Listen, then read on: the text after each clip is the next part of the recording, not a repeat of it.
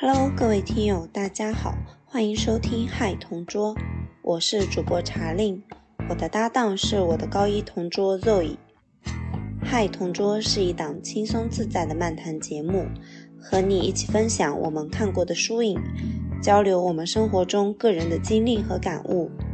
我们认为，在这个大数据和终身学习的时代，带着思考去学习显得尤为重要。希望《嗨同桌》这档播客在提醒我们不思则罔的同时，也让我们对生活保有热情和好奇，一起出发探索新的边界。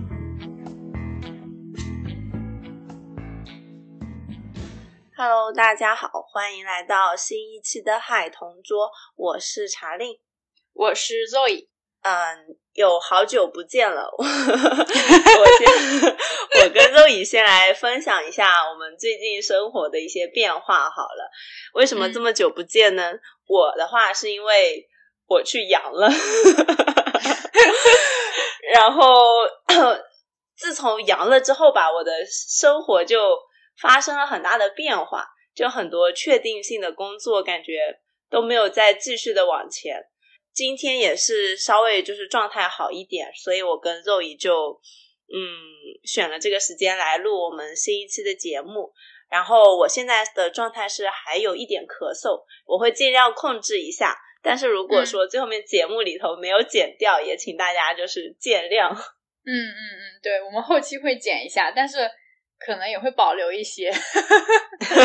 也算是一个纪念吧。对，其实就像查令刚刚提到的，我们其实本来准备上一周就开始录制，但是上一周查令的状态还不是很好，就是我上一周跟他打电话的时候，他那个嗓音完全变调，然后我觉得也没有办法长期的聊个一两个小时。然后我这边其实也发生了一些变化，就是在上周还是上，或者是上上周，反正我现在是。因为工作的原因调度到了迪拜，然后我会在迪拜待八个月。对对对，我现在在迪拜待了十天，然后因为刚来这里，所以还有很多事情要去适应生活上，然后我还要找房子，各种各种各样的元素。反正跟茶恋就是两个人现在嗯一些稳定的生活节奏都被打乱，所以我们觉得今天录制这一期节目也是一个把我们的生活拉回到了一个常态的一个好的开始吧。对，是的，是的。另外的话，就是我们这一期节目，其实就是在疫情在中国爆发以前就想要录制的，现在已经赶不上热潮流了。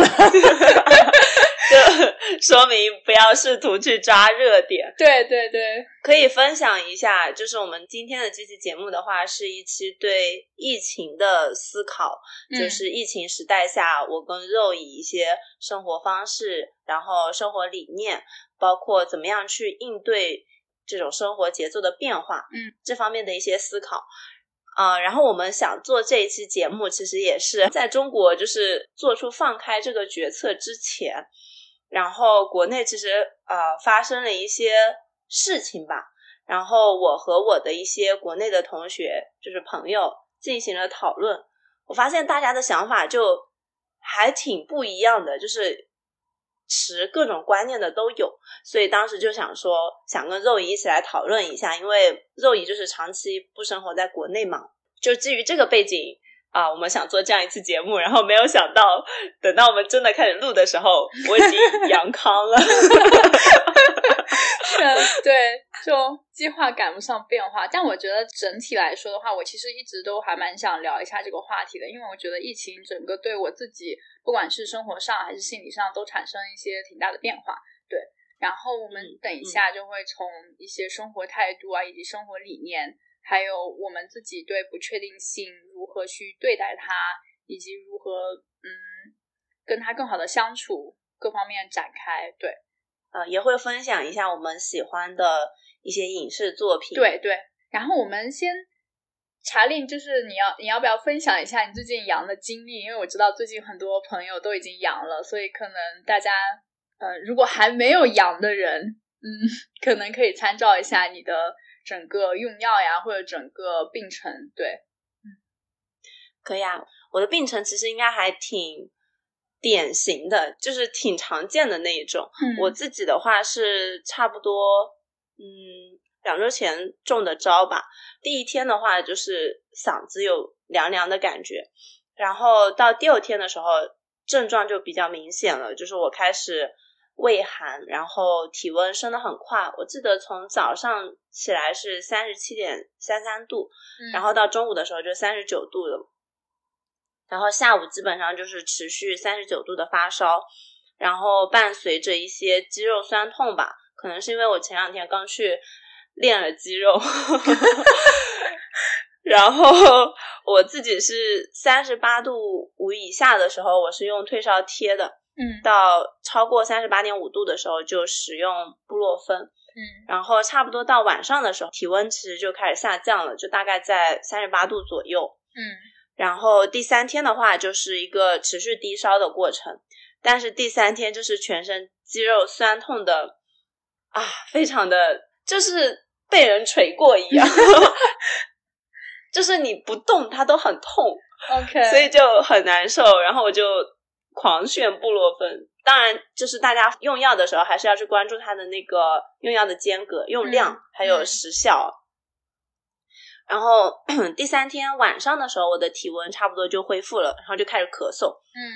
然后从第四天开始，我就。陷入了持续不断的咳嗽当中，现在到现在已经咳了快要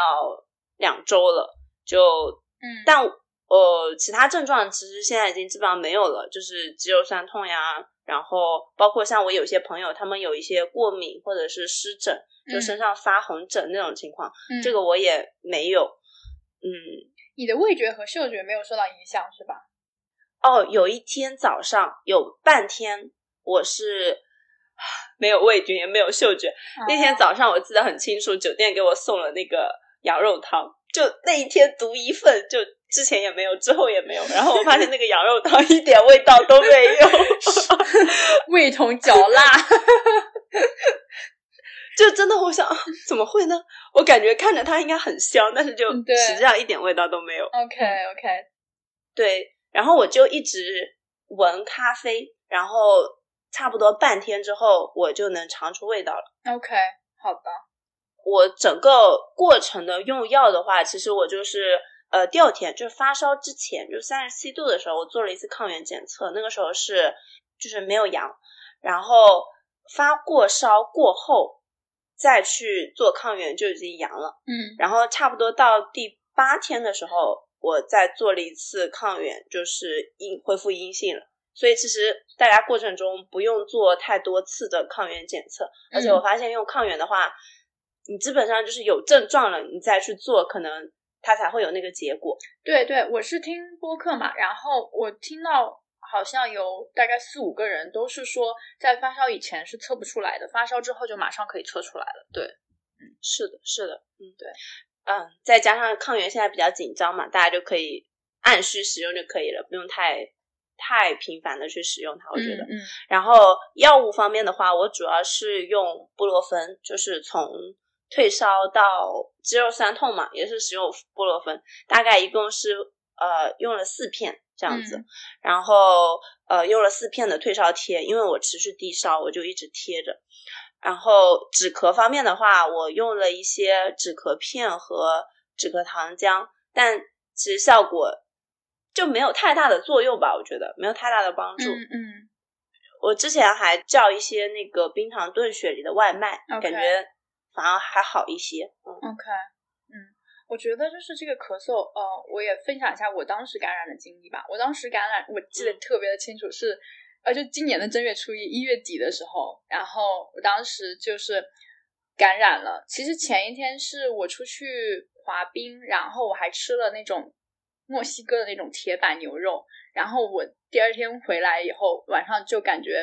喉咙很疼很干，但是我经常我有那种慢性咽喉炎嘛，所以我一直觉得这是很正常的，我当时也没有想到我会感染，然后嗯。我就开始狂喝水，喝菊花茶，但是都没有用。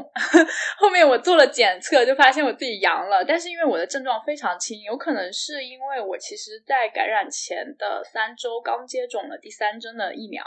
然后我全程症状都非常轻，我没有发烧，但是我喉咙真是疼了大概两三天，就是现在网上说的那种宝娟宝娟嗓，这种含刀片的感觉。然后我咳嗽还是蛮严重的，我有时候晚上会咳醒，然后大概也咳了有个一两周吧。对我当时，嗯，整个用药的话，因为我没有发烧，所以我没有用药。但是德国这边的话，嗯，他们是推荐你用，嗯，paracetamol。扑热息痛，对，去退烧。对不起。然后，然后我自己吃了莲花清瘟，因为是当时就是呃留学办那边发的莲花清瘟。我觉得它整个对你病程没有什么影响，但是它好在就是你吃下去的那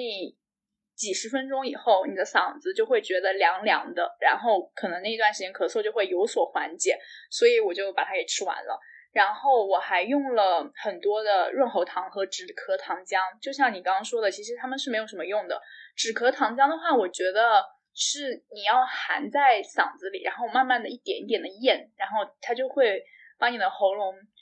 润湿一段时间，然后那一段时间你就会觉得你的咳嗽没有那么严重了。但是你吞下去以后，基本上就恢复了。对，嗯，但这里的话，我其实如果国内的人可以买到的话。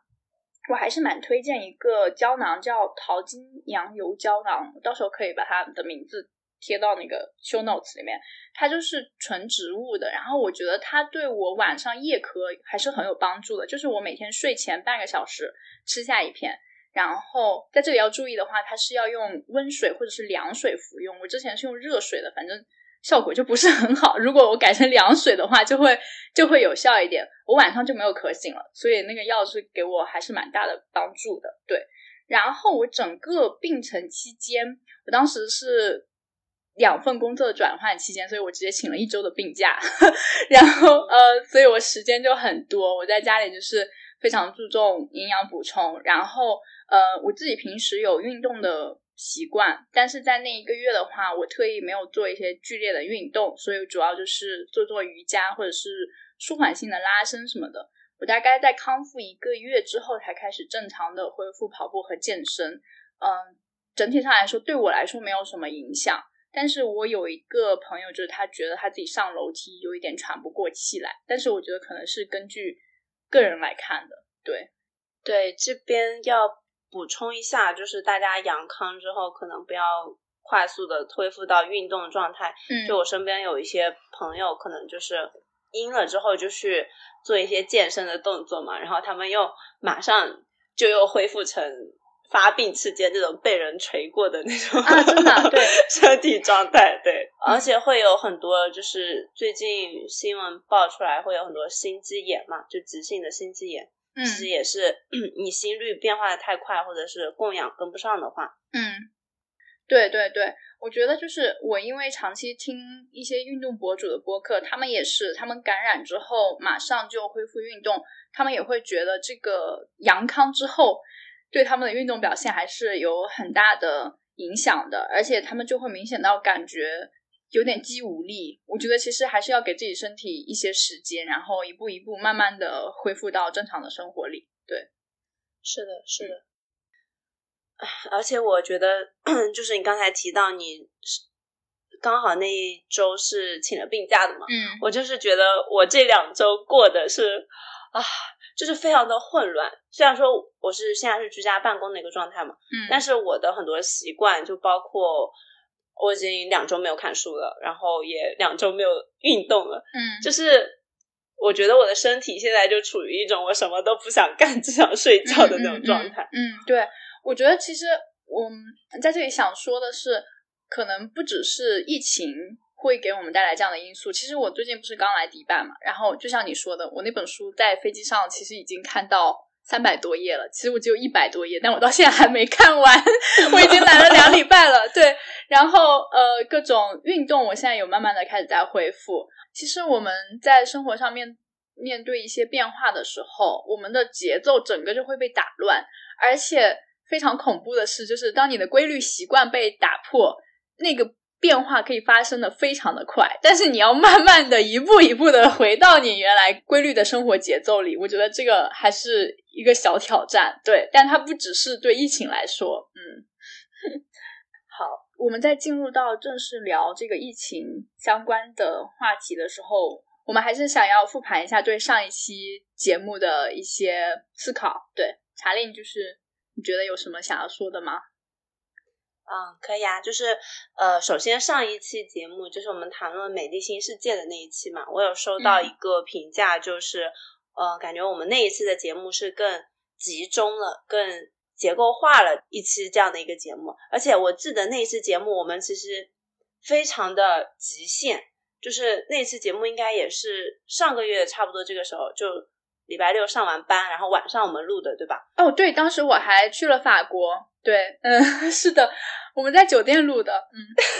对，周日就已经把那个上半期已经剪完了，我我已经剪完一版，然后发给你。就我们那一期，就是不管从录制的节奏，还是说从生产的节奏，都很快，而且呃就很结构化，所以我就觉得那次录完的时候真的超级开心。嗯嗯，然后这个是第一点感受，然后第二点感受就是，我发现我自己在表达的时候，有的时候会以为对方是能理解我的很多呃语言的，但有的时候其实这种语言可能并没有拉起。比如说，我记得一开始我在介绍我自己是呃游牧型极简主义的时候嘛，你就有打断我来问我啊什么是游牧型极简主义？那那个时候其实我就是。预设了一个背景，就是你是知道这个词汇的，嗯。然后我发现，其实不仅仅是在做节目吧，我发现我自己其实，在工作当中或者生活当中，很多时候也是这样子。所以有的时候我会对别人没有那么有耐心，可能就是因为我以为这些东西是对方知道的，但实际上是对方不知道的。对对，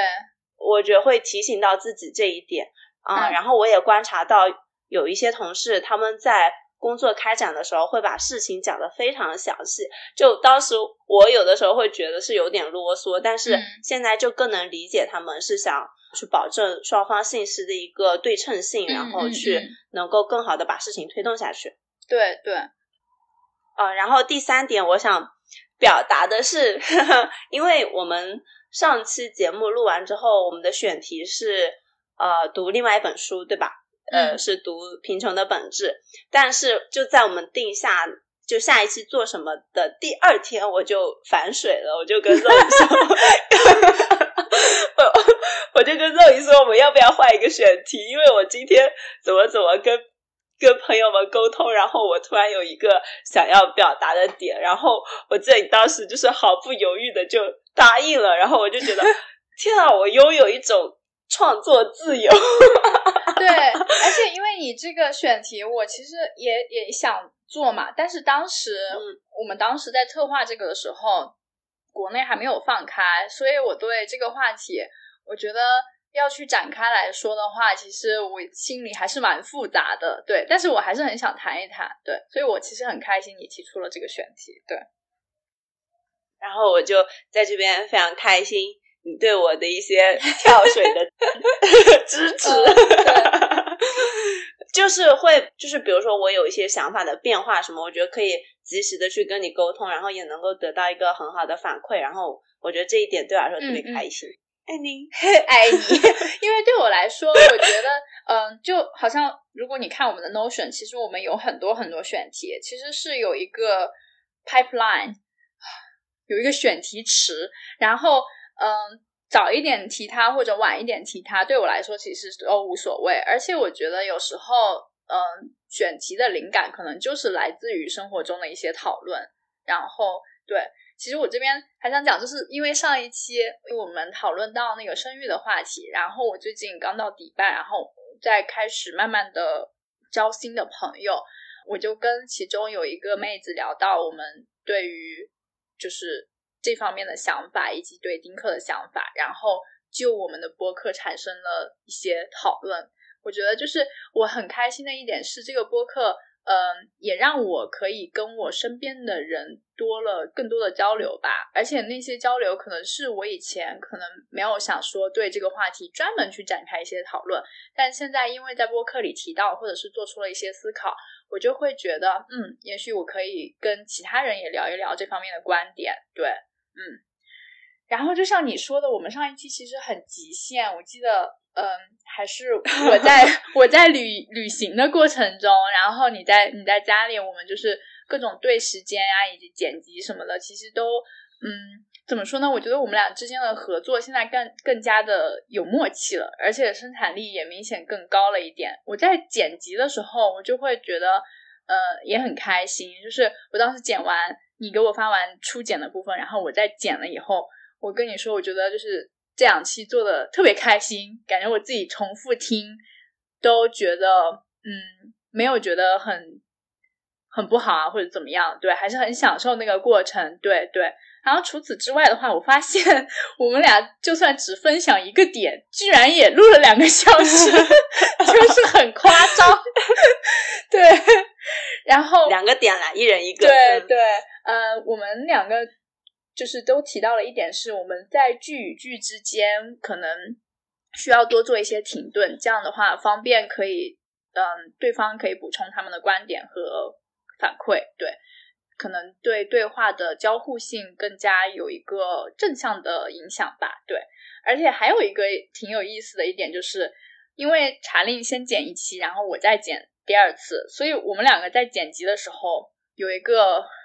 比较有趣的发现就是，我们都觉得对方有进步了，自己不怎么样。就是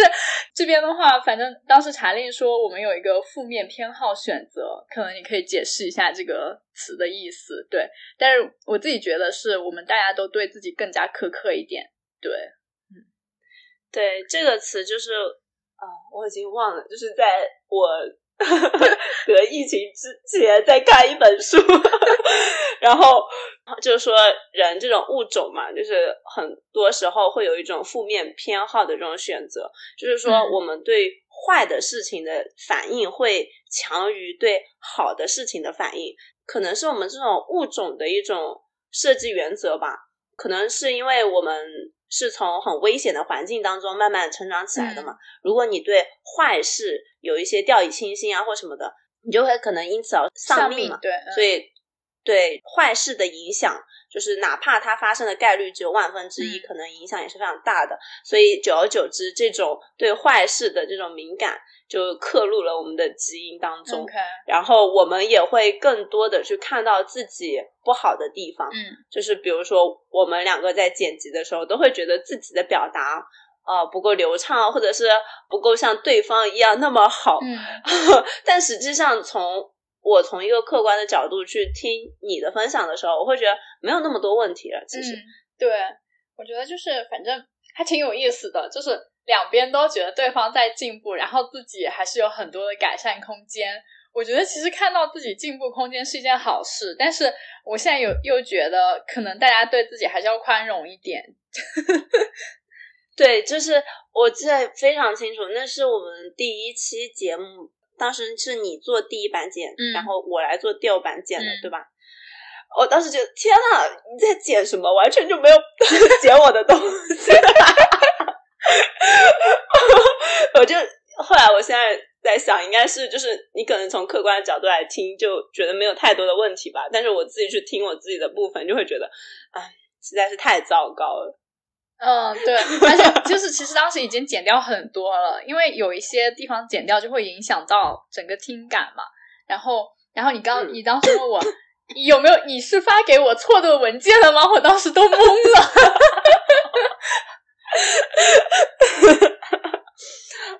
好吧，那就进入到我们今天正式的一个正文节目。嗯，发现我们闲聊也聊了半个小时，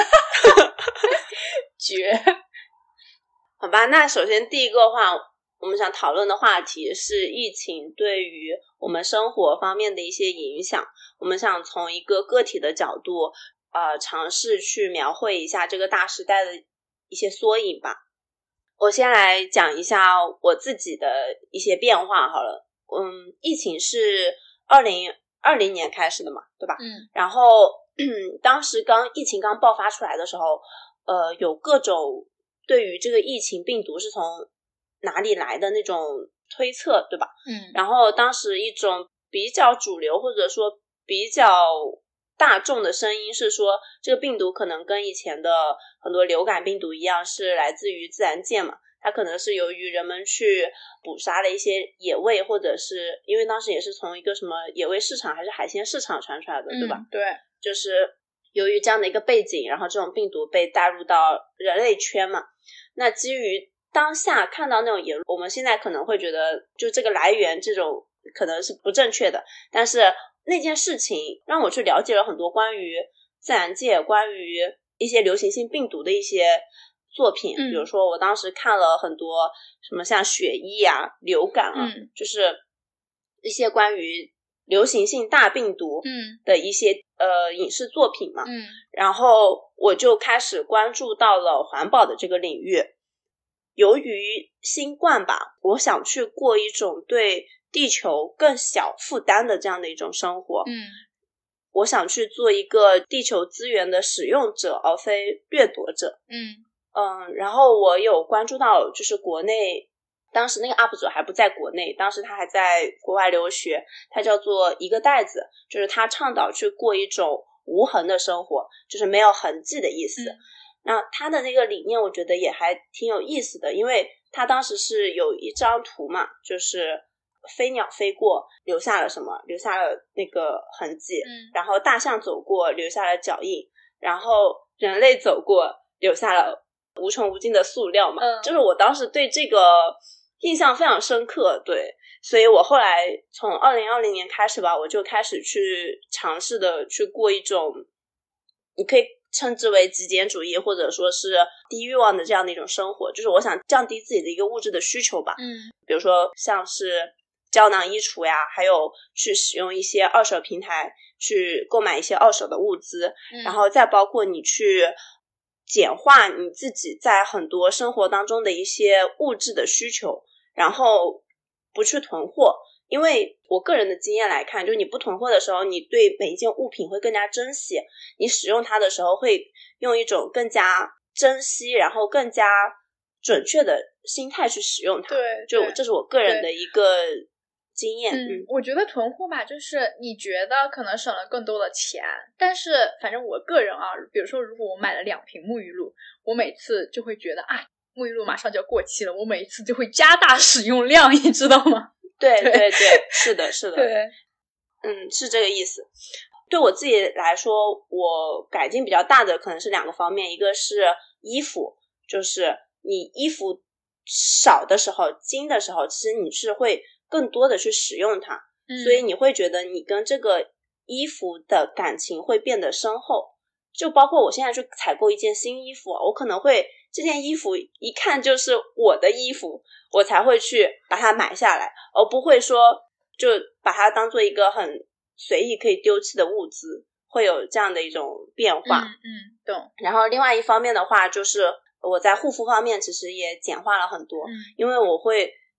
观察到有很多的需求可能是资本。他们创造出来的，或者说这个产业的 owner 他们创造出来这样的需求，然后再把这个理念伴随着他们的产品一起销售给你。嗯，这个时候你会更加谨慎的去看待你自己有没有这方面的需求，嗯，然后再去选择你自己的一些物品的时候会更加的谨慎。我觉得，嗯嗯，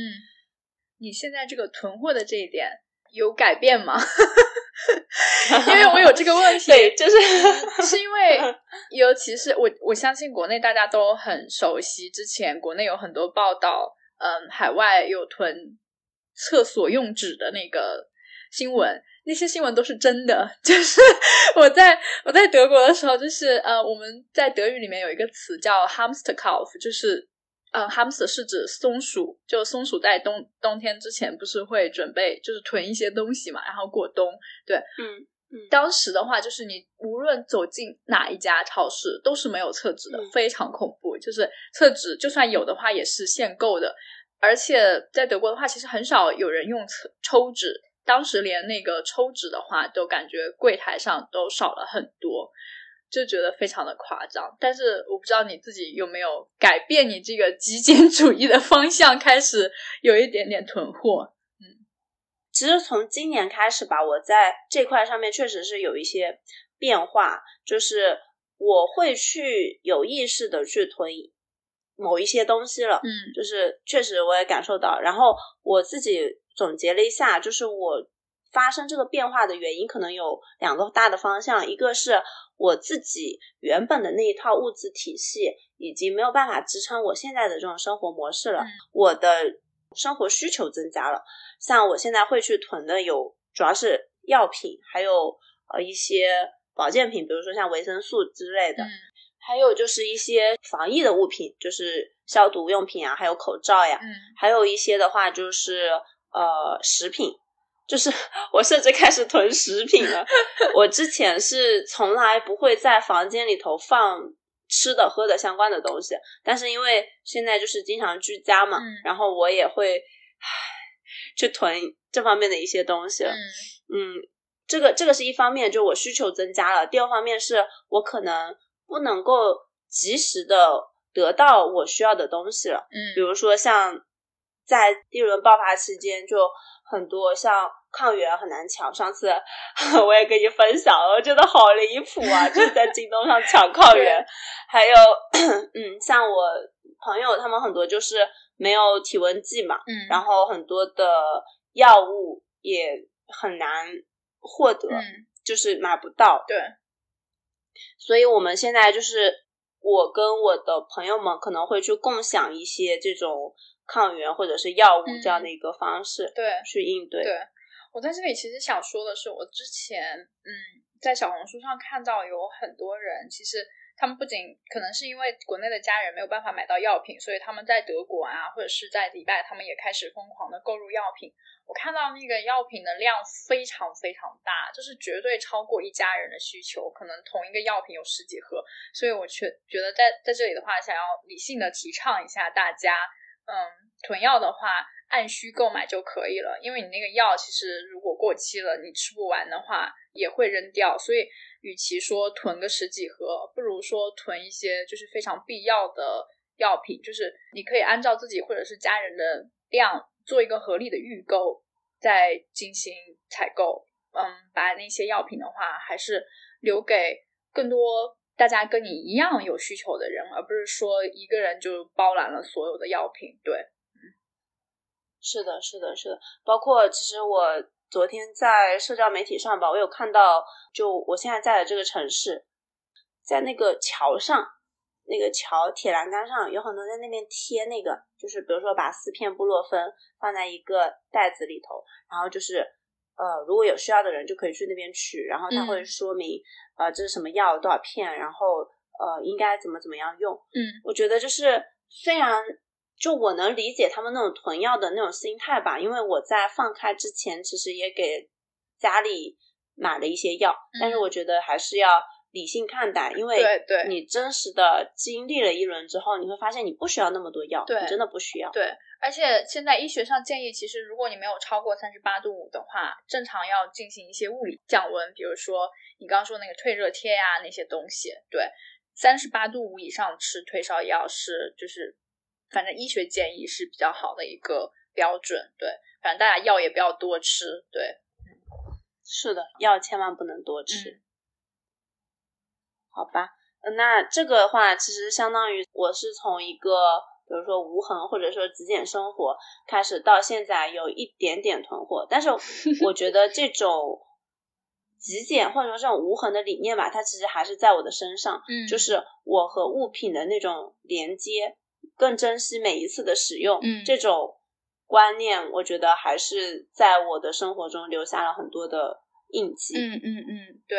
我觉得就是我有一个比较大的感受，我觉得可能跟疫情的不确定性关系比较小，是跟我自己生活上的不确定性有关。比如说，我现在因为工作的原因要换到一个新的国家或者新的城市，我能带走的东西可能是有限的，然后我都会就像你刚刚说的，我可能会挑一些非常必要的衣服，然后嗯或者一些必要的东西把它打包过来，然后我可能就一直穿它们，但是。我自己就觉得，跟我在原来自己在德国的家相比的话，有一些衣服我可能一辈子都没有去碰到它，它就是静静的躺在我的衣柜里。然后我今年收拾的时候就发现，去年还有很多衣服都没有穿，我就会开始思考这些东西是不是有效，就是是有必要买的吗？然后我当时在打包的时候，我也问过你，就是因为你自己是过一个极简的生活。我还问过你，就是你有没有什么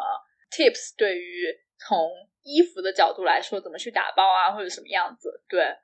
嗯。好，那在你这边的话，你会觉得疫情对你的生活方式有产生哪一些影响吗？嗯，我觉得对我来说最大的一个变化，就是我以前经常说我的那个人生格言是活在当下，但是可能有时候我还是会有一些瞻前顾后。但是我觉得现在的话，就是我可能会觉得，如果我想做一件事情，那我就去做吧。就比如说我们一起做这个播客，或者是。我又到了一个新的国家开始生活，我就会觉得，因为现在是可以的。我现在在活在这个当下的时候，我是觉得这件事情是可行的，是可以做的。呃，那我现在就去做，因为我不能确定下一个月或者下两个月会不会说世界发生了变化，或者是我自己发生了变化，导致我无法做这件事情。我就会怎么说呢？变得好像更加勇敢、更加果断一点。对。整个从消费主义的 观点来说，我也更加及时行乐了。就是我好像没有那种，我以前比如说，呃，我一直想去跳伞，然后我当时可能在我当时在瑞士的时候，我看了一下，它要让三百欧，两三百欧，我就会觉得啊，好贵啊！我要不再等等吧，等到我去一个更加便宜的地方，比如说土耳其啊什么的，就是我再去跳。然后现在我在迪拜，我看了一下，迪拜是。那个跳伞要两千六百多迪，可能人民币五千多，但是我还是决定要去做，就是等我稍微稳定一下，我还是想要去做，因为我不知道我以后会不会来到这里，然后或者是我以后会不会还有什么机会再去做这件事情，这些东西都是不确定的，所以我就觉得，既然是在我能够负担得起的情况下，那我就先去体验一把，就是我是一个，反正我觉得。在我现在确定它是可行的情况下，我还是反正现在没有那么多对未来的考量。我觉得对我来说，就是我现在想做，我就会去做。对，当然还是要就是建立在你的经济基础之上。对，然后另一个 转变的话，就是我不知道你是不是也有这种想法，就是我们以前对健康的定义，其实更多的是在一个生理层面的，就是。物理上的健康，比如说没有疾病啊，或者是没有病痛。但是现在其实包括一些疫情大封锁，或者是居家隔离这些东西，对我们人的心理健康也产生了很大的影响。所以我能够感受到一个非常大的变化，就是大家对自己心理层面的健康关注更加多了。我当时刚刚换工作入职的时候，我的老板他有。专门在呃 onboarding 的时候有提到，就是如果你觉得你有 burn out，就是你情绪上感觉到有些崩溃，请你及时的向我们公司的心理咨询师，就是呃寻找帮助。对，所以大家可能就嗯，反正对心理健康有一个更加科学的认识以及更多的关注吧。嗯。而且，就是我前两天听一期播客，就是随机波动的一期播客，他提到了一个，嗯，应该是里面是有一个女记者，她觉得她长期在北京生活，北京还是深圳，我有点忘记了。然后她现在搬到了云南，她之前一直想做这这这件事情，但是她一直觉得她可以等。但是就像我刚刚说的，他现在就会更加的果断一点，就会觉得啊，现在就去做。嗯，还有一个。就是刺激他马上去做的一个因素，是因为他发现他经常发生 panic attack，就是就是你忽然之间会有一些恐慌来袭，嗯，然后就比如说他说他看到一些嗯报道的时候，报道哪些地方又被封锁了，哪一个小区又被封了的时候，他会整个人呼吸不上来。然后手脚都觉得很无力，他就觉得这样子待下去不行了，他必须要换到一个嗯新的地方，就是可以让他更加自由的生活，或者是让他有一个更好的生活环境的过程。我觉得，嗯，我不知道是不是所有的人都会在疫情期间可能嗯受到这样或者那样以及各种负面消息的影响。我自己是觉得有一段时间我会去主动的。嗯，去追踪这些新闻媒体的消息，但是后来有一段时间，我发现每一天都是这样消息的时候，我发现我自己整个人，嗯，hold 不住了。对我整个人有点 hold 不住，我自己无法消解这些情绪的时候，我就会嗯，主动的把我和这些消息隔离，因为我自己一直是认为，你只有在保护好你自己的前提下，才可以去帮助大家。如果说你自己的心里都已经承受了很大的压力，那个时候你自己是一个不稳定的人的话，你是没有办法说替大家发声啊，或者是怎么样的。对，嗯，是的，我非常同意你的这一个观点吧，就是。我觉得我们要保护好自己，然后在保护好自己的前提下去做一些我们力所能及的事情。嗯，就因为我们现在会获取到很多的消息，很多消息其实你也不知道它是真是假。嗯，如果你每天都是在这种消息当中去消耗自己的话，其实嗯，并不会有什么太大的帮助。对，是的，是的，我觉得。嗯，怎么说呢？大家还是作为一个人的话，还是要去关注社会上发生了什么一些社会事件啊，或者怎么样。但是这些都是在保证你自己是可以消解这些新闻给你带来的情绪的情况下。对，如果自己长期，尤其是试想一个人如果隔离在家超过一两个周，然后。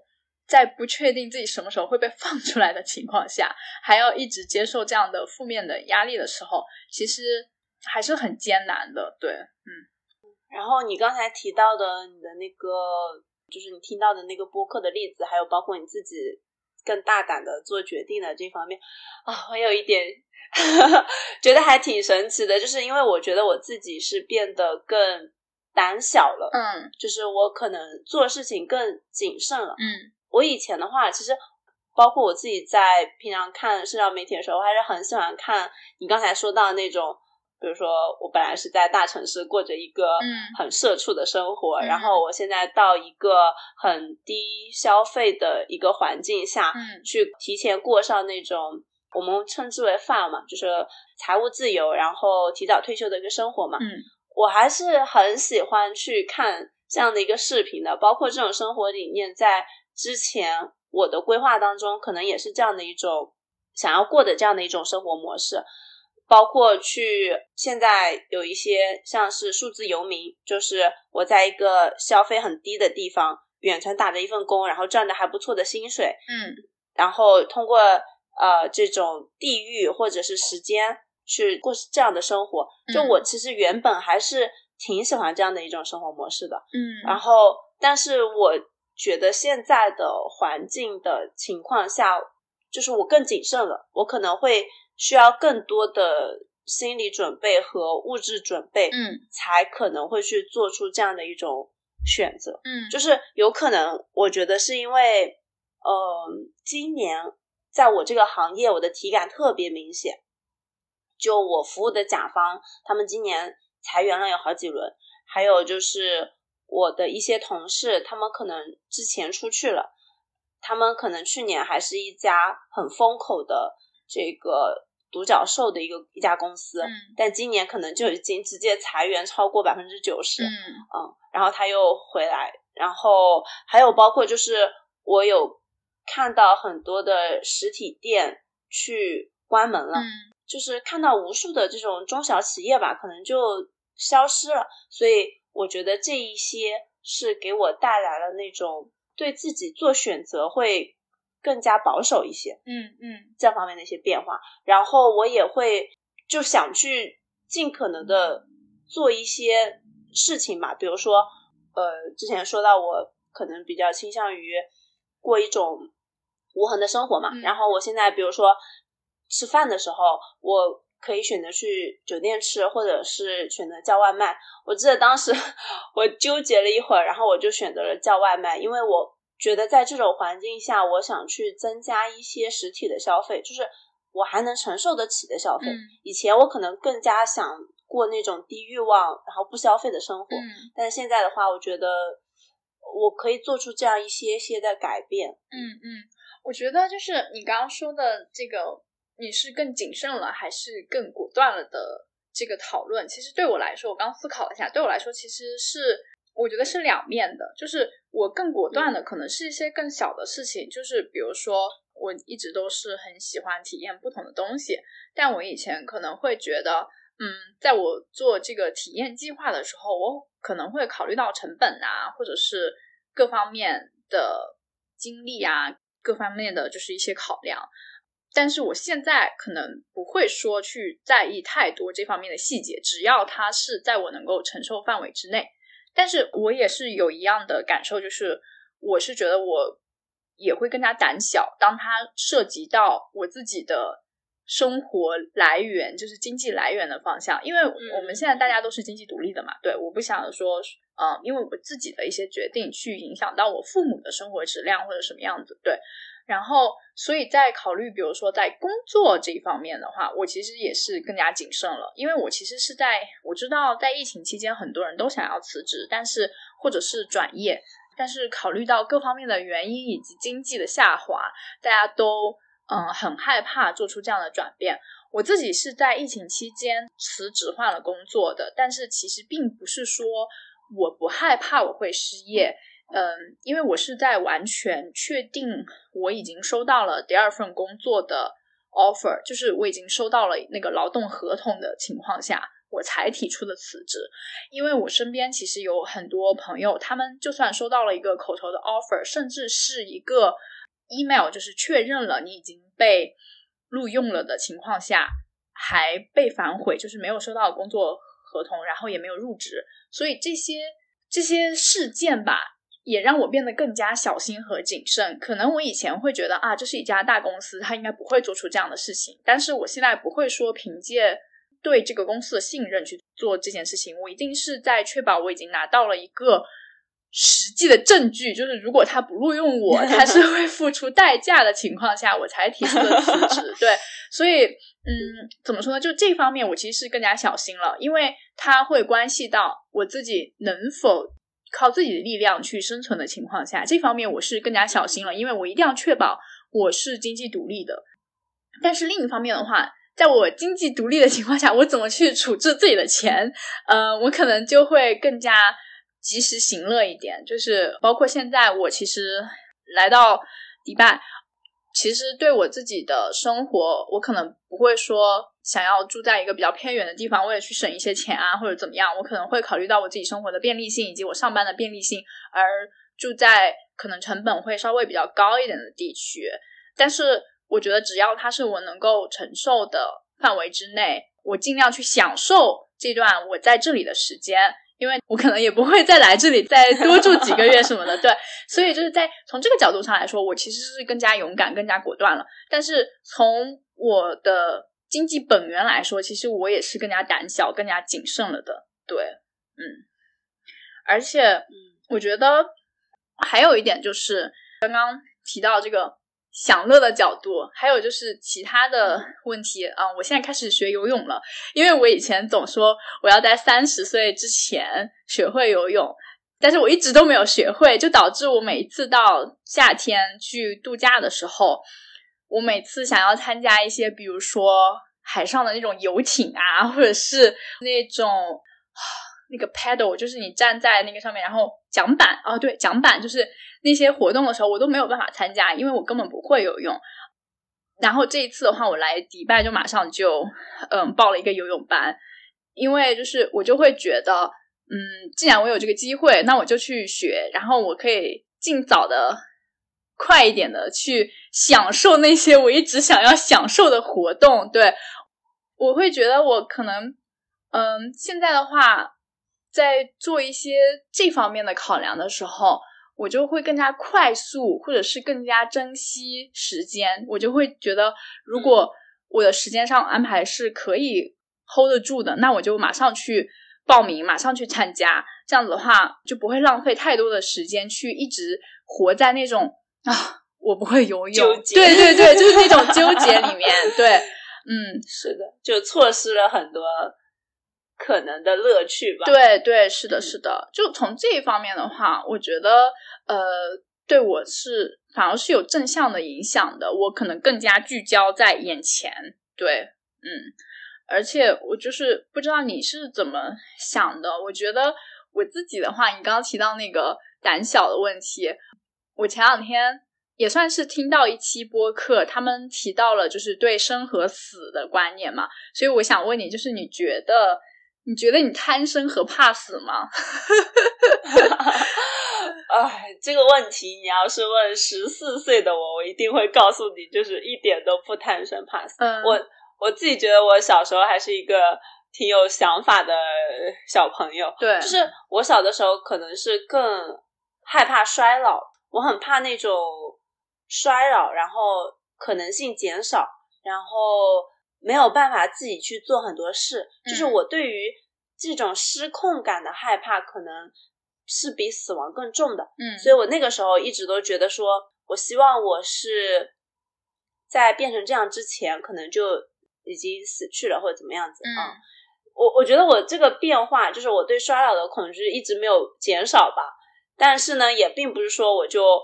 真的不害怕死亡了。我发现我自己害怕死亡，是因为 我工作了之后，就身体会有一些小毛病嘛。然后每次出一点小毛病的时候，我都觉得我自己是不是得绝症？会不会去百度？我我我我每一次就是身体有很微小的不适的时候，就我们刚才提到的那个负面选择偏好就会体现的淋漓尽致。嗯，就是所以我觉得呃，就我可能潜意识中以为我自己不害怕死亡，但是我做出的事情会让我。觉得我我其实可能还是挺怕的，嗯嗯嗯，对，我觉得我跟你的答案应该是一样的。我觉得我既贪生又怕死，就是我觉得贪生是因为以前的话，坦白讲，我觉得在进入大学之前，我们其实并没有太多的时间去享受，就是做一个孩子，嗯，去享受那个快乐，你知道吗？可能小时候可能就很多试卷啊什么的。我觉得现在好不容易。我自己有自己能花自己的钱去呃体验自己想体验的东西的时候，我就会觉得，嗯，我想尽可能有更多的就是不同的尝试。然后，当我尝试完不同的所有的事情以后，我可能就会觉得我对这个世界已经没有留恋了什么的，巴拉巴拉。但是，但是你发现世界这么大。呃，有这么多东西你都没有体验过完，对，根本体验不过来，所以可能生命就是呃，就真的是要把握生命的每一分钟，去去体验不同的事情。就从我的角度来说，所以我觉得，嗯，我是挺贪生的。怕死的话是，当我提到我很喜欢坐过山车，或者是喜欢跳伞这这方面的活动的时候，我其实并不是说我不怕死，而是可能说更信任他们的安全措施吧。对。我觉得我怕死，是因为 我觉得如果我自己死了，就一瞬间死了，那我就死了。但是我并不想说让我的家人，就我爸爸妈妈或者是我的朋友，他们活在呃，我觉得对死掉的那个人来说，他可能嗯影响不是很大，但是对还生着的人，其实。他们需要很长很长的时间去消解这个悲伤啊，或者是去适应这个人已经不在了。所以从这方面来说，我觉得我其实还是很怕死的。对，反正我觉得整个疫情来说，让我意识到我其实也是。挺胆小的，就没有没有自己想象中的那么酷，就是对。而且以前以前我可能整个生活方式来说，我以前觉得我自己如果在长期留在德国，因为德国这边年假很多嘛，我们有三十天年假。其实我自己如果说在德国的话，我每年如果能够正常的回国，我其实能陪伴我父母的有效时间反而比在国内工作是要多的。我自己认为啊。是的，因为因为三因为三十 天年假的话，就是就有六周了。如果我每每年拿出一到两周去度假，然后三到四周去探亲，我觉得是很有效的。但是因为疫情的原因的话，导致我已经现在三年没有回国了，我就开始思考我这种生活方式是不是可持续的。因为我父母的年纪其实都蛮大了嘛，然后今年他们也开始出现了各种。嗯，小病小痛，或者是动一些大型的手术，我就会开始重新的思考我原先的这种方式。我以前一直会觉得，嗯，我的脑海里有一个声音告诉我，就是，嗯，我我需要思考这些东西。但是因为疫情的原因，导致我整个生活这种规划是被打乱了的，所以我开始不得不把这个思考提前，而且开始嗯，怎么说呢？需要认真的去考量各方面的因素，去考虑我自己这种生活的可持续性，或者是它的抗风险能力。这么说吧，对，就比如说一旦全球大疫情爆发。我这个每年 回国三呃，就是三四个礼拜的 想法，就是完全不切实际。不过现在已经又可以了嘛。但是，嗯，还是对我来说，我可能会嗯更加谨慎的去想一下，我自己如果有一个计划 A，我是不是要准备备选的计划 B、C、D 这样子，然后再发生一些情况，比如说政策的变化。或者是其他的变化的时候，我是不是可以做出相应的调整？对，就是我们习惯的一些秩序，或者说是我们曾经以为是很习以为常的东西，对，我们会发现它其实可能其实是一种珍贵的，其实是一种奢侈。嗯嗯，对对，所以就是，所以我之前我也跟你讨论过，我觉得我在这个疫情之下，我感觉。如果去总结一下，我自己是一方面变得更胆小了，因为我意识到我自己很怕死，然后又贪生；另一个方面是我更勇敢了，对我自己可以承受的范围内的决定，我可能能够做出一个更快的反应。最后一个的话就是我更感恩了，因为我就发现很多东西，其实我一直觉得可能它是理所当然的。包括比如说，我们可以自由的不戴口罩的出行，然后 坐火车，各种场所都可以去。然后我每年也可以回国，在一个全球化的情况下，可以到处飞。然后十个小时左右的话，就可以回到家人的身边。这些就是以前都会觉得很正常，但是疫情来临的情况下，你就会觉得。这么小的事情，就是你能否出门，能否进超市，能否买到合适的药品，这些东西，他们可能并不是百分之一百能够被安全的、确定的提供的。怎么说呢？连每一口呼吸的这个 新鲜空气都来得非常的珍贵。对，反正对整个自己的世界观啊，有一点点 小调整了，感觉。对，对，就 其实会。让我们更加的去对自己拥有的一切，包括我前面提到的一些物品，然后你提到的一些人与人之间，或者说人的每一次经历之间，嗯，都会有更加珍惜的那种心态吧，对，抱着这种心态去对去度过，嗯，对，没错。而且我自己因为是从。二零二零年，就是我们上一次见面，就是二零二零年一月份嘛，就是在疫情爆发之前，呃，我们见了一面，然后就相当于我自己经历了从国内爆发到现在国内再次爆发，就就这这三年，从二零二零年开始到现在二二年啊，嗯，对，二二年年底了，已经快三年了，我整个是经历了全程的。我记得我当时在嗯国内爆发的时候。我当时回国了五个礼拜，那五个礼拜我是完全在家里隔离，然后跟爸爸妈妈还有我哥，就是整个家一起过的。我觉得那是一段，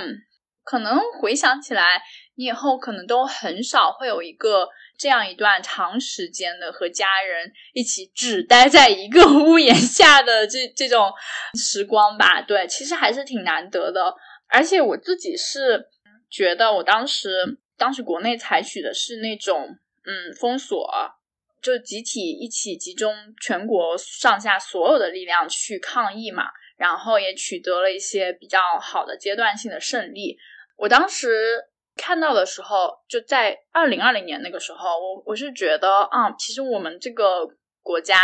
这种体制能够集中全国所有的资源去做一件事情，大家团结起来去对抗一个。敌人，或者是像比如说疫情这种东西，我当时觉得还是蛮感动的，就是对。但是怎么说呢？就是后来我回到了德国，德国就是你知道的，完全 完全不一样。就德国也经历了一些封锁呀，嗯，或者是戴口罩、打疫苗这些东西，我就会发现，其实在中国，大家可能受到集体主义的影响，而且我觉得可能中国人也比较。怎么说呢？对生命更加的珍惜，这这是呃，这是西方人可能对自由更加的珍惜，对对，理念很不一样。然后我就意识到了，哇哦，原来世界是这样不同的，对对。但是后面因为这个，我们从整个病毒的流程的发展，啊，还有各方面，也现在已经。经过三年了，我就会在想，就是我们国内现在因因为已经放开了嘛，所以其实从另一方面也验证了，嗯，可能清零这个政策它缺乏一些持续性，对。然后，嗯，我之前听到八分，就是看理想出的那个八分的视频，就是道长，对对对对，道长有两期节目，就是大家可以去听一下，他那个里面对。就是中西方疫苗的效率啊，以及中西方的医疗资源，以及后疫情时代大家放开了应该要怎么做，都有一个很好的分析。它有很多的数据，对，所以可以去听一下，是四百一十五和四百一十六期。对我个人觉得是针对不同的国情去面对，去制定不同的制度，就是政策。对对对，这是一件嗯。很正常的事情，对对对，这是一件正常的事情。对，而且而且，我觉得中国前期的一些制度，虽然我自己对我不能回国这件事情也非常的 痛苦和无奈，但是我觉得怎么说呢，就是拖到了现在，就是拖到奥密克戎的时代，其实是一件，嗯，怎么说呢，也算是一种成功吧，也算是一件比较好的事情，因为我自己。身边也有很多人是经历过最开始的 Delta，或者是是不是阿尔法，就是最前期的那两种病毒。那个时候，由于疫苗还没有普及，就是以及病毒刚开始爆发，那个时候大家的症状都会比奥奥米克戎的会严重一些。对，所以怎么说呢？现在放开，我觉得是一件，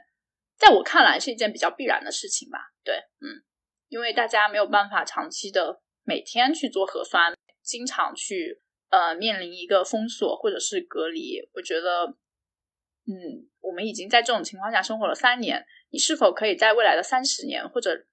几十年以内也这样生活呢？对，因为我自己是现在在迪拜，包括以前在德国，大家现在都是已经非常正常的生活了。你有你戴口罩的自由，但是也不强迫你去做，然后现在也没有什么核酸检测啊。这一类的，我感觉生活基本上是回到了和疫情之前差不多的情况下。对，然后我也相信，在国内的话，经过这个阳性爆发之后，也会呃迎来那个时候。对，好吧。然后那 顺着你的这个分享，我们可以来讨论一下，在后疫情时代，我们应该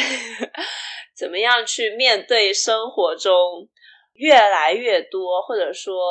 越来越割裂的一些想法，嗯，就是人们可能持有不同的想法，嗯，然后以及怎么样调整自己的心态去度过那个阳性的爆发期吧。嗯嗯，对，呃，我可以问你一下，就是你你和你身边的人有一些意见上的分歧吗？就是因为我自己会会有，因为我生活在一个就是我感觉我身边的人，大家基本上都可能。嗯，已经习惯了这种放开的态度，所以大家其实都还蛮支持放开的。但我不知道在国内的话，放开以后大家的态度是怎么样子的。对，嗯，国内的社交媒体就是非常的分裂，就是所谓的保守清零派，或者说或者是放开派，就是你会发现他们在我们能看到的一些平台上，就是互相攻击是非常多的。嗯，然后这种言论或者说这种观念，其实也会影响到我们和身边的一些人，就是我自己和我的朋友们，包括我的同事们，对于这件事情可能都会有不一样的想法。嗯，这可能是由于我们在不同的环境当中，嗯，我们看到的事情不一样。嗯，比如说我的做呃国企的朋友，可能就会跟我。外企的朋友或者私企的朋友，包括甚至还在上学的朋友，大家的观念就其实冲撞的还蛮厉害的。嗯，然后这个也是我们想做这一期节目的一个诱因嘛，初衷的本质嘛。嗯，我觉得就是首先第一个是我这边不是想说他的想法一定对，或者说我的想法一定是错误或者是正确的。嗯我是觉得说，每一个人他会去形成他现在的这种想法，一定是基于他看到了一些事情。嗯这个事情可能是他生活中遇到的，也可能是他看到的一些报道，或者是观察到的一些数据。嗯但是每个人可能也会看的不那么全面，所以就造成了会每个人有自己的想法。嗯那我这边想说的是，因为最近阳性，我又重新看了一遍那个一部挪威剧叫。应该是叫 scam 吧，我没去查过这个发音，就是中对文翻译是羞耻。对 OK，它是一部呃群像成长剧嘛，就是这部剧教给我的一个事情就是，我们有的时候应该放弃自己的主角视角。就是我记得这句当中有一句话是说，你遇到的每一个人都在一场你一无所知的战役中奋斗，所以请永远心怀善意。嗯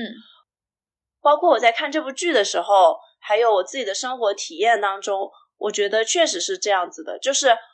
每一个在别人生活中好像很智慧和理性的存在，其实他在自己的生活中也会去遭遇到很多你自己想象不到的苦难和痛苦。对对，嗯 所以我觉得第一点就是，当我们去面对这样很破碎的一些事实，就是因为每个人看到的都是事实，只是大家可能看到的是很零碎的事实，嗯就是不要着急去攻击别人。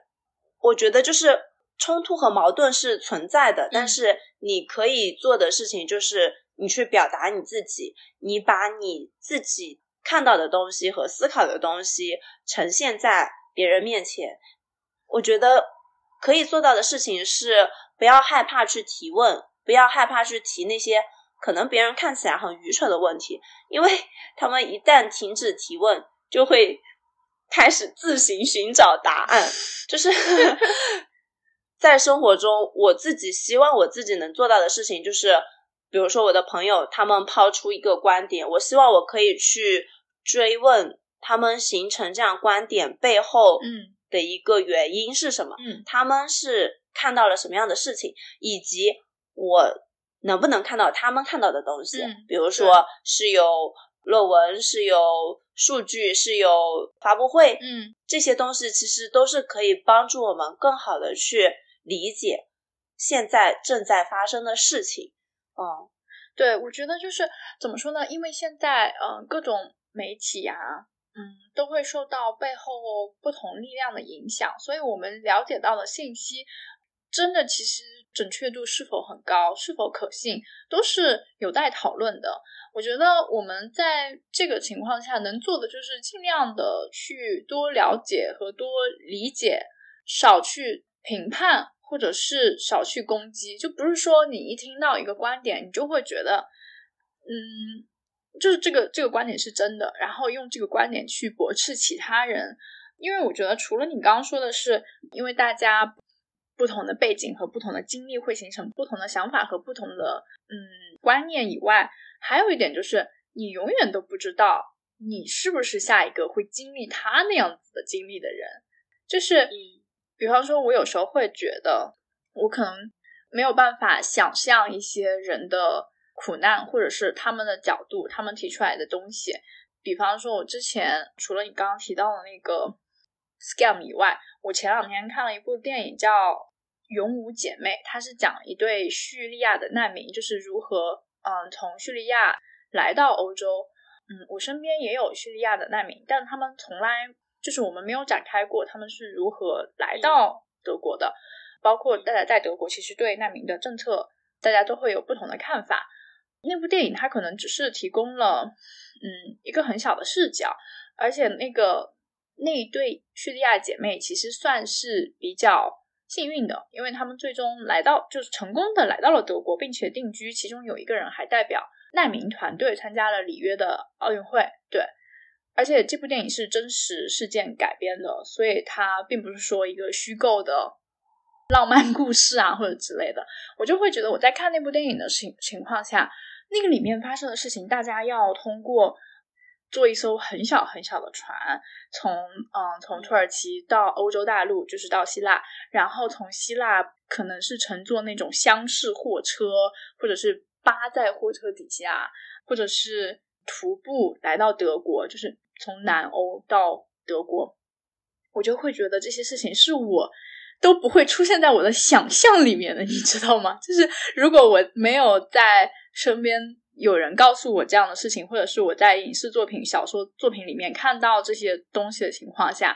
它都已经是不只是超出我的认知，还超出我的想象，我自己都不会去往那个方面想。但他们其实是确实存在的，所以有时候我就会觉得我自己的思维和能够了解的东西是很受限的。我现在也开始觉得，我们在听到不同的观点的时候，是否可以去尊重这些不同的观点，让他们先表达，就像你说的，去了解他们到底是形成这种观点背后的原因是什么，以及整个历程是什么样，然后进行一个比较理性的讨论吧。对，是的，嗯啊，包括。嗯，我这边再补充一下，刚才说 scam，就它有四季，然后它的整个故事都是同一群挪威的中学生，但它每一季的主角是不一样的。比如说第一季可能是以 Eva 为主角，对，然后从他的视角去讲述他的生活和他身边朋友们的一些故事。那第二季可能就会以 Ava 的朋友 Nora 去作为一个主要的视角，然后再去开展。通过这部剧的话，我们其实是嗯可以去看到，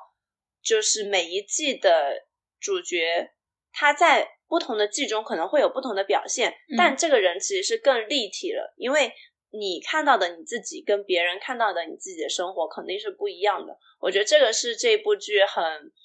带给我很多思考的一个地方。对对对对，因为你的推荐，我我不是也去看了这部剧嘛。然后你刚刚提到的那句话，就是你所遇见的每一个人都在进行一场你一无所知的战役中奋斗。然后请永远心怀善意。我记得它是 Nora 贴在卫生间还是房间里的镜子镜子前面。对对对。就是我当时感触还挺深的，因为我看第一季的时候就觉得 Nora 这个人很酷，然后一直都很理性。但是当他正确，对对对，但是嗯，到第二季的时候，你就会发现他其实生活在一个合租公寓里，然后。他那两个室友 都都有各种各样的问题，然后包括他没有，我很喜欢，就是 Askill 的和 Lin，对他有时候可能会因为可能后期发生了转变吧，因为我还没有看完嘛。然后嗯，包括他对呃 William 的态度，就是从一开始到后面的转变啊，就各方面的转变，就会发现嗯。就是从如果你从第一季从 Eva 的视角来看，Nora 好像是一个没有问题的人，就是是一个完美的人，对，是一个女神呐，或者是非常完美的人，就像你说的。但是你从第二季里面就会发现，他其实也有可能自己考虑啊，或者是破碎的地方，对，比较破碎的地方。对，嗯，我觉得就反正这部作品的话，它从不同的视角来说，还是觉得还是很值得看一看的。对，嗯。对，而且他们其实是在互相帮助。嗯，对，就是他们过程中的每一个人，其实哪怕说自己的生活是有问题，但他们其实不吝啬于去嗯帮助其他人。比如说，我们可能会在第一期看到伊萨克，他可能伤害了 Eva，，嗯，但是他在第四季的时候，居然能够成为 Sana 的一个领拜人。那 Sana 在他第四季的时候，好像也有过很崩溃的时候，但是他在第二季的时候，他也有教会 Nora 怎么样去更好的理解威廉。嗯，所以这种人和人之间的互相的连接，我觉得是很微妙，而且也是很温暖的，嗯，很温暖的地方。对我其实很喜欢，嗯，这部剧的一点是，我觉得他们之间就这四个。女孩子啊之间的那种友谊，你把谁忘了？五个？等一下啊，Eva、Nora、Vilda，呃，还有 Chris，然后还有 Sana，哦，五个，五个，Sorry，五个，就这五个女孩子之间的友谊，就是让我非常的感动。就是他们一直都是嗯，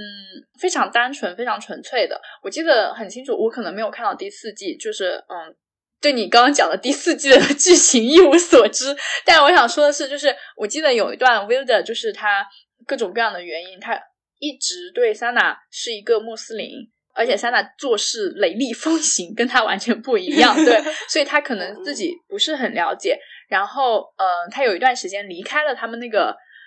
那个 bus 的那个小组嘛。然后参加了，又回到了另外那个组。他其实没有，他没有回到小组，他就是独自。对对，就他也没有被那个小组接受吧？怎么说呢？对吧？接纳。对对对对，反正嗯，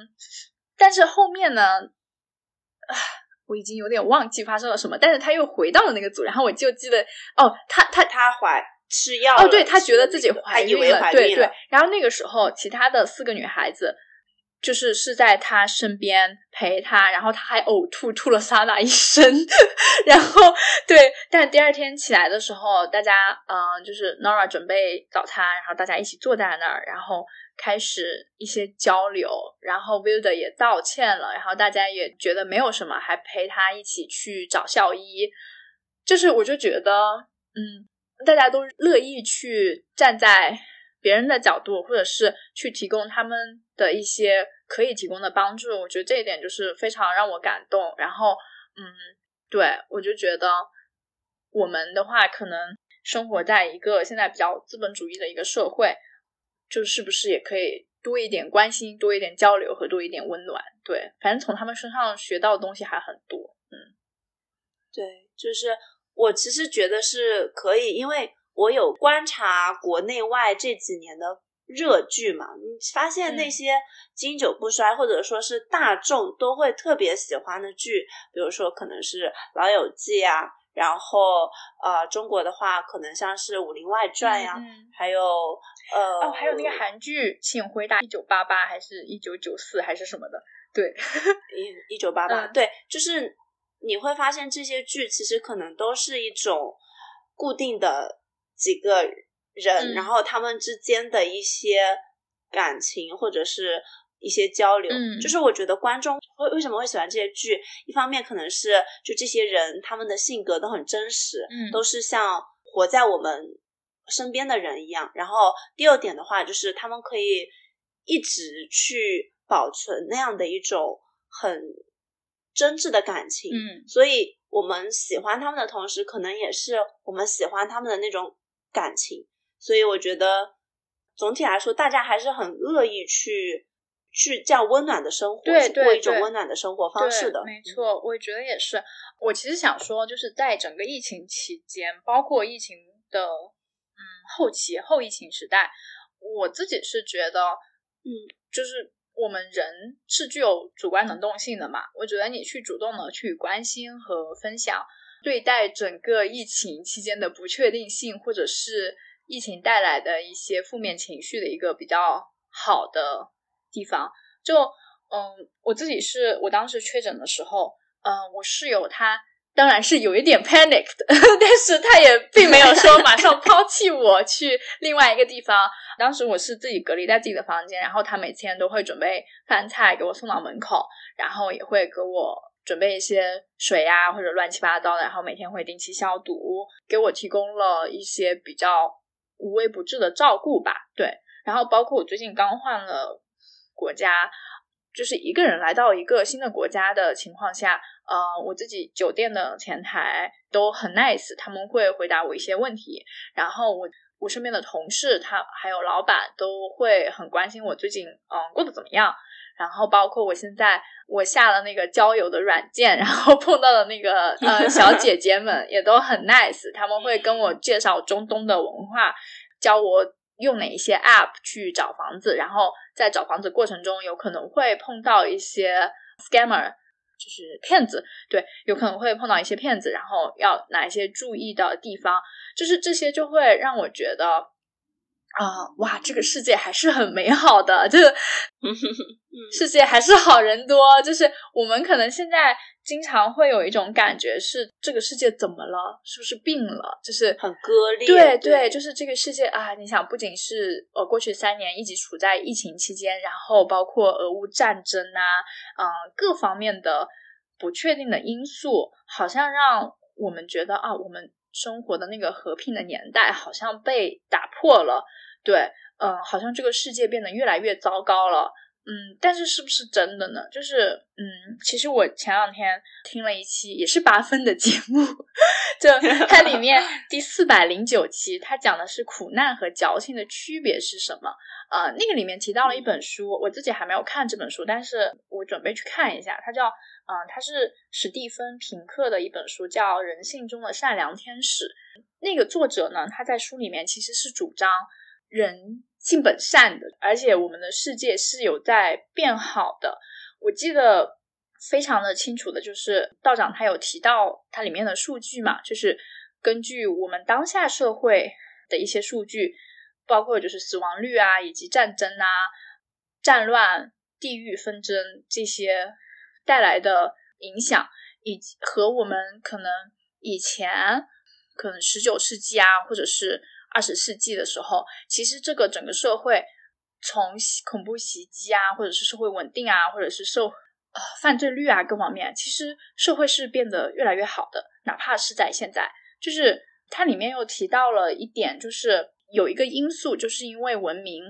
就印刷术的出现，还有文明的发展，文学的发展，嗯。嗯，就是嗯，他就提到，因为一些纪实类，不管是纪实类的小说，还是一些虚构类的小说，还是一些呃，比如说纪录片各方面的东西的发展，导致我们其他的人，就比如说我们生活在中国的人，可以了解到其他，比如说在非洲的人的生活是怎么样子的，然后我们就会打破自己对生现在这个环境的认知，去了解到在世界的另一个角落。有一群这样的人过着那样的生活，就是大家就会激发我们内心那种共情的能力，我们就会更多的去了解，就算可能呃无法百分之一百的身临其境的去体会他们的感受，我们也可以去至少或知道他们的情绪和他们的生活，然后做出一些对自己思想方面的一些。认知的改变吧，对，所以我是觉得大家一起就是去主动的去关心别人，或者是主动的分享自己的想法，其实是一件很重要的事情。然后就反过来说的话，如果是你需要帮助的话，这个需要帮助的人也要主动提出需求，对，因为就比方说，比方说你刚刚说的那个 scam 里面，Nora 她经常会问 Builder。你到底想要啥？就是，嗯，你能不能表示清楚？因为 Builder 他永远都是那种比较唯唯诺诺的感觉，就是，嗯，就是反正没有很直白的。你对 Builder 知之甚少，你一定要看完第四集。哦，真的，好的，行，就是我觉得他前期吧，对，嗯嗯嗯，对对，反正。嗯，包括我现在，嗯，我我家人现在也阳性了嘛，然后他们因为没有退烧药，然后我联系了一个就是国内的朋友，然后他们家有，他也给我闪送了一些药品，我就会觉得，如如果需要帮助的人提出需求，然后你就会发现，其实身边的人是很多人都是乐意帮助你的，而不是说是的，作为一个孤岛在奋斗，或者是感觉好像自己在孤独的进行一个斗争啊什么的，对。不要进行一些不必要的自我消解吧，自我对，不是自我消解。我知道你的想表达意思，就是不要进行不必要的内耗吧。对对对，嗯，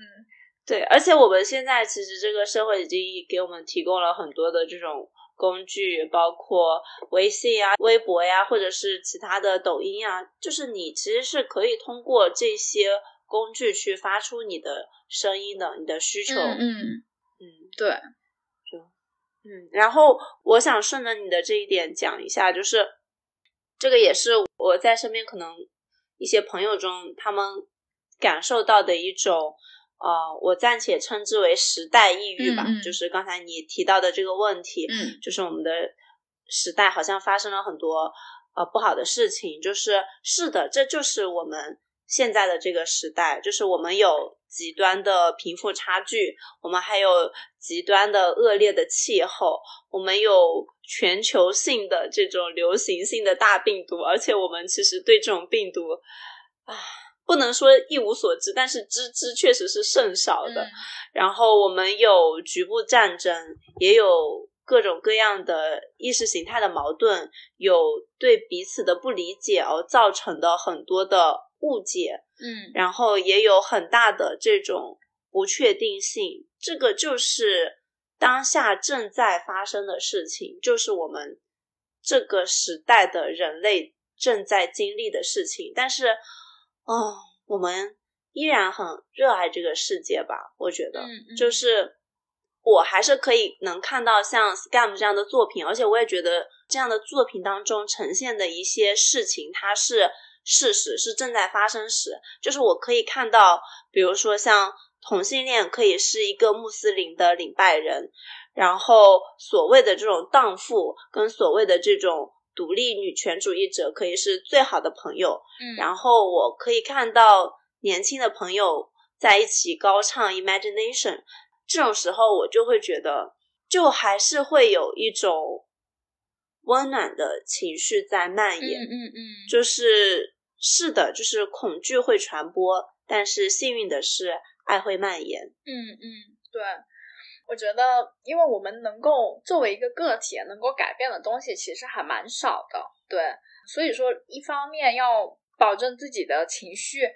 是稳定平和，对，在一方面在确保自己心理状态健康啊和平和的情况下，另一方面也去多关心和了解身边的人吧。对，就是一起去扛过这段时候。对，而且我觉得就是前段时间在上海发生的就是一些事情，然后我就会发现我很开心，国内的人有很大的一部分的群体，他们也知道怎么样去在主动了解信息之后，怎么样去维护自己的权利。就是 我感觉，因为我之前也听到一些播客嘛，就那个播客名字叫《宁浪别野》，它是应该是嗯四个运动博主一起做的节目。呃，那个节目特别的神奇，就是他们在第二十一期的时候讲述了，嗯，他们如何经历了进去方舱啊，然后怎么样进到方舱，然后怎么样被放出来。结果第二十二期，就那个主播的男朋友从方舱里面放出来的那一天，就是国内 公开放开的那一天，就是你就会你就会发现，哇，这个制度变化的这么快，政策变化的。嗯嗯，就是这个对疫情的政策或者是措施啊变化这么大，我们能够做的东西可能嗯，就是去了解这些政策。就比如说，他们就提到，其实本来他们是通过打电话方式已经得知到自己是在几月几号是要被放出来的，但是那天就没有通知他放出来，然后。呃，首先啊，我先声明一下，我不鼓励这种 方式，呃，就是去那个强制，嗯、强就是去强制闯出方舱的这种模式啊。但是不得不说，就是他最后是通过哈，今天就是我要放出来的日子，然后他就开始一个人就是想要离开方舱，然后那个工作人员就上来制止制止了他，然后那是他在方舱一个礼拜还是几天之内第一次碰到。工作人员主动上来去找他，然后他就合理的提出了自己的需求，说我在几月几号跟你们谁谁谁沟通过，就是打电话沟通过，今天是我该放出来的日子。然后那个工作人员就说啊，可能是有一些调整啊什么什么的，嗯，他就说那你最起码要给我一个解释或者什么样子。然后工作人员就给他查了，就是其实他们那里的人他们是知道每一个人该放出来的时间的，但是他们都没有通知他们。反正就是很很奇怪，因为我觉得政策制定和下面的人的执行可能会出现一些偏颇，最后经过工作人员的查实和验实的话，就好像说是他应该要多待一天，因为他在被运输到方舱的过程中又密接了，所以他要再多待一天。对，所以就是这种情况，你就会发现，如果你不提出自己的诉求，你不去维护自己的权利。嗯，没有人会来主动捍卫你的权利，所以就是我觉得自己还是在集体主义和我们个人的公民权利的维持之中，还是要保持一个 balance，就是不要说盲目的去追从，就是某一种嗯态度或者是某一种措施，而是说，嗯，当你感受到这个东西的不合理，包括就是其他人焊死你的铁门什么的，就就当你感受到这些情况的不合理的时候，合理提出自己的诉求，就是哪怕最后失败了，也要尝试一下，因为如果你不尝试，嗯，没有人会主动给你提供这个，嗯。是的，你这边其实提到了一个执行动作的一个，呃，不能说是完全变形吧，就是我可以分享一个例子，就是我现在的一个朋友，他之前是就是今年上半年的时候，上海疫情不是特别严重嘛，然后就一直封锁，然后他的小区也是经历了那个焊铁门事件的，嗯，当时他们小区的所有人就是一起到楼下，然后。捍卫住了，所以最后面他们那个小区就没有装上铁门，但是其他的一些隔壁的可能就装上了。嗯，只能说万幸没有发生什么事情吧，就可能没有，唉，就没有发生什么其他的意外事情。嗯嗯。但是我觉得这件事情其实也是可以呃值得去思考的，包括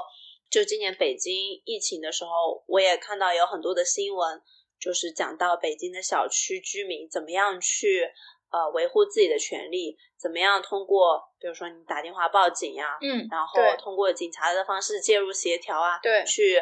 去保障你自己应有的权利。当然前提是。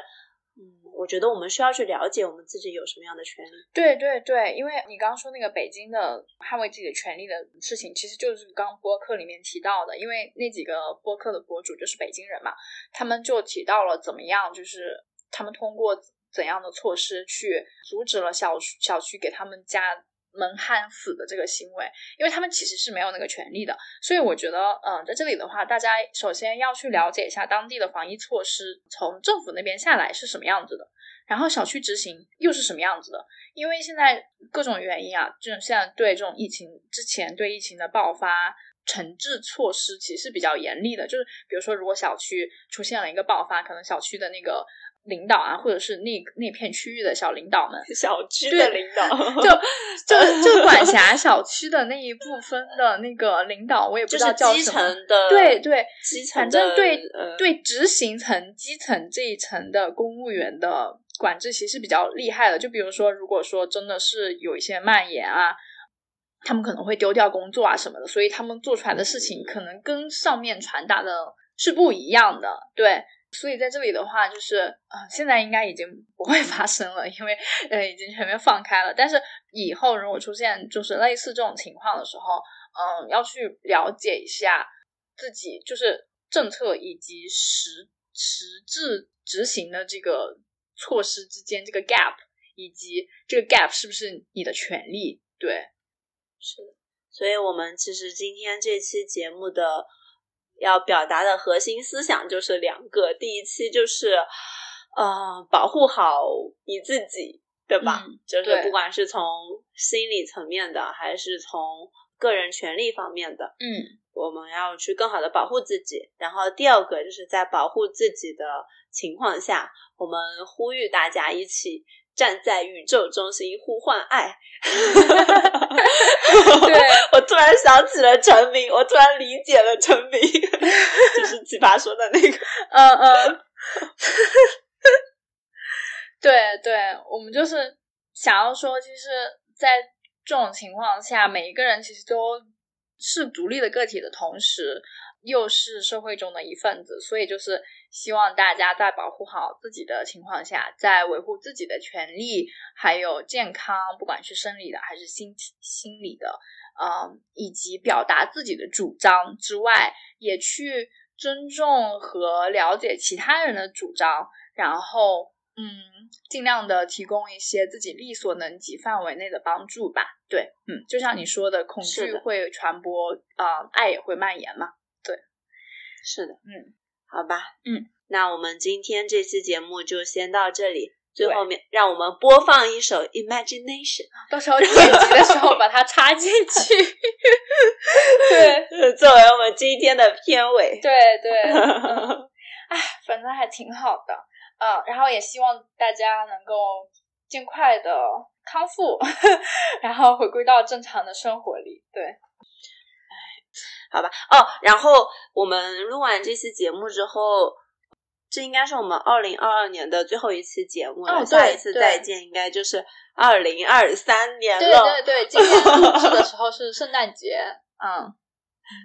是的，那我们就祝大家新年快乐。嗯，新年快乐，祝福二零二三年。万事顺遂。呃，我觉得二三年录制的时候可以谈一下自己对新年的期待啊，各方面的。对，嗯，我到现在就是我的圣诞愿望就是我能早早点找到房子。你的圣诞愿望？对，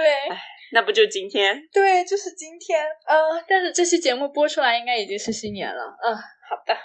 行，好的，那谢谢大家的收听。然后我们下一期再见。好，下一期再见，